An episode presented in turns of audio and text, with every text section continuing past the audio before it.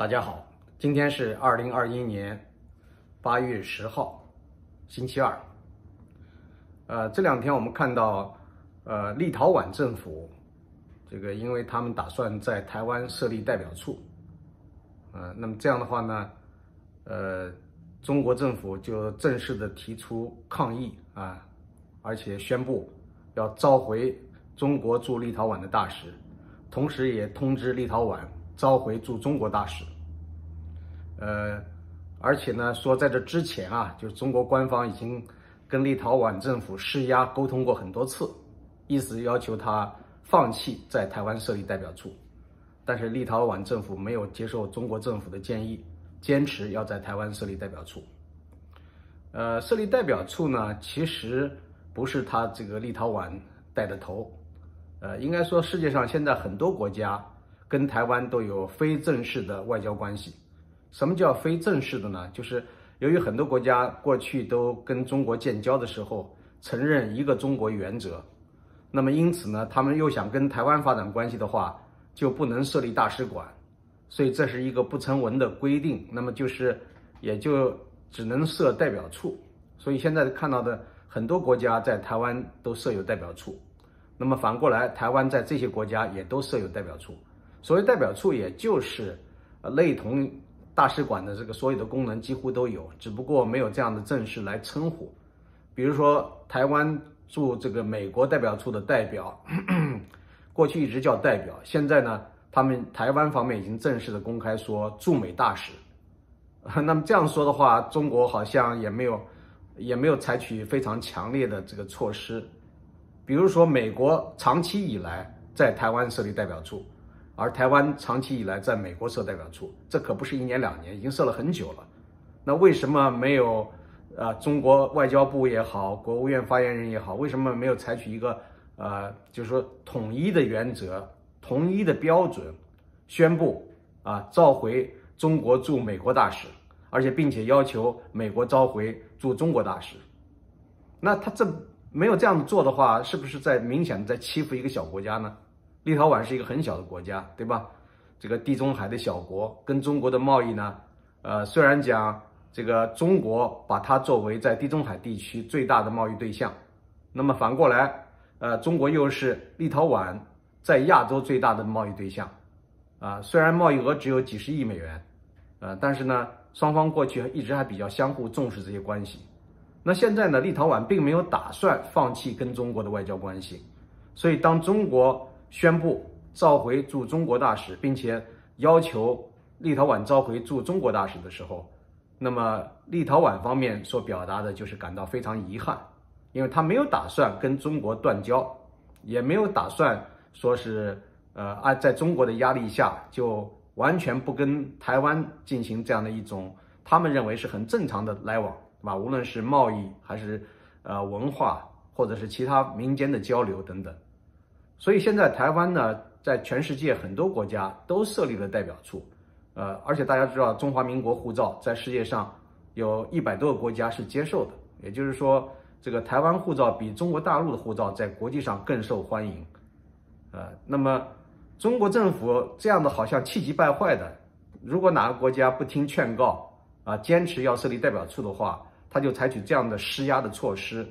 啊，意思就是说，你看看立陶宛。你要这样子搞的话，不会有什么在经济上不会有什么好处，你会失去很多机会，你会失去中国这么大的一个经济强国给你带来了很多的贸易方面的好处和经济上的一些机会。但是立陶宛表示呢，没有跟中国的这样的一种啊，就是中国要是采取这样一种断然措施，立陶宛仍然能够过得很好，他们不怕啊。而且呢，中国的官方媒体非常有意思，说呃，其实立陶宛最大的贸易对象。是俄罗斯，啊，经济上最大的合作伙伴是俄罗斯。那现在呢，立陶宛在很多方面也批评俄罗斯普京总统的一些做法。所以呢，在中国大陆的官方人士看来，立陶宛这种做法呢，是自己搬起石头砸自己的脚，就是意思说，在经济上它会带来非常严重的后果。那立陶宛人他们有自己的原则，他们有自己的国家利益考虑。如果他们觉得俄罗斯作为一个大国，在有些方面做的不合适，他们就要批评。他们觉得中国在有些方面做的不合适，他们就要批评。比如前段时间他们召开了有关中国新疆问题的这样一个听证会，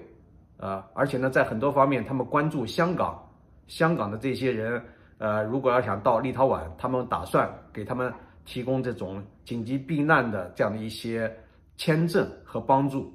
也就是欢迎香港逃难人士到立陶宛定居和工作。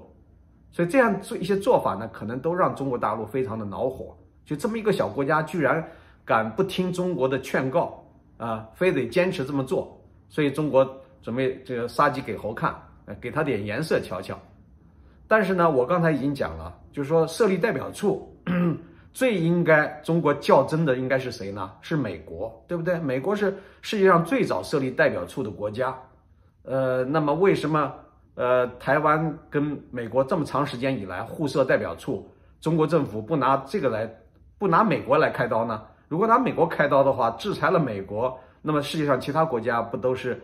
应该一看，这连大个都被制裁了，是不是才会收敛一点呢？那不是这样的话才能达到中共自己的目的呢？对吧？我所以呢，我就非常好奇，为什么不制裁美国啊？为什么不立即宣布召开，立即召回中国驻美国大使？啊，比如说最近我们知道秦刚作为习近平身边的可能比较受青睐的一个红人，刚刚被派到华盛顿来就任中国驻美国大使。他为什么啊不因为这个事件，就是设立代表处这个事件，把秦刚招回去呢？啊，当然大家都都知道，已经这个互设代表处已经设了很久了啊。那么这个时候再做这样的事，是不是觉得有点晚？啊，其实不晚呀！你要想表达这个原则一致这种态度和立场，什么时候都可以宣布。所以我劝告中国，无论是外交部啊、国务院啊，就是习近平身边的这些决策人们啊、这些参谋们啊，你们要做的话就做的彻底一点，不要让给人感觉就是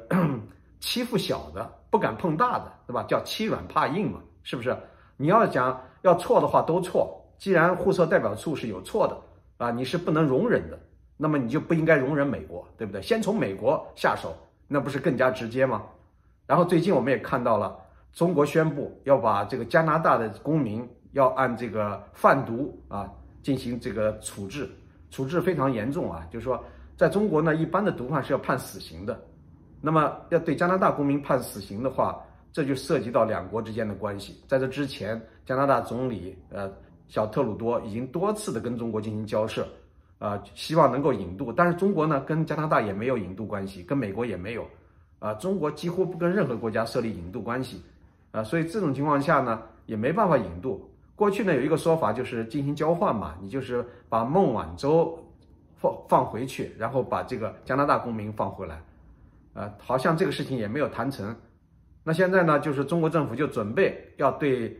加拿大公民进行这样的一种非常严酷的处置了。啊，如果不杀死他的话，那么至少也要给他判个无期徒刑。所以现在这个是面临这样的一个压力决策。啊，有的人讲说这个也是给加拿大一点颜色看看。其实我们知道，中国和加拿大的关系过去非常好，几十年来是非常好的关系。啊，动不动就拿白求恩说事儿，对吧？大家都知道加拿大曾经有个白求恩，啊，到中国来帮助中国的抗日战争，跟毛泽东他们关系都非常好。啊，所以我们小的时候都学过老三篇，其中就有纪念白求恩那个文章。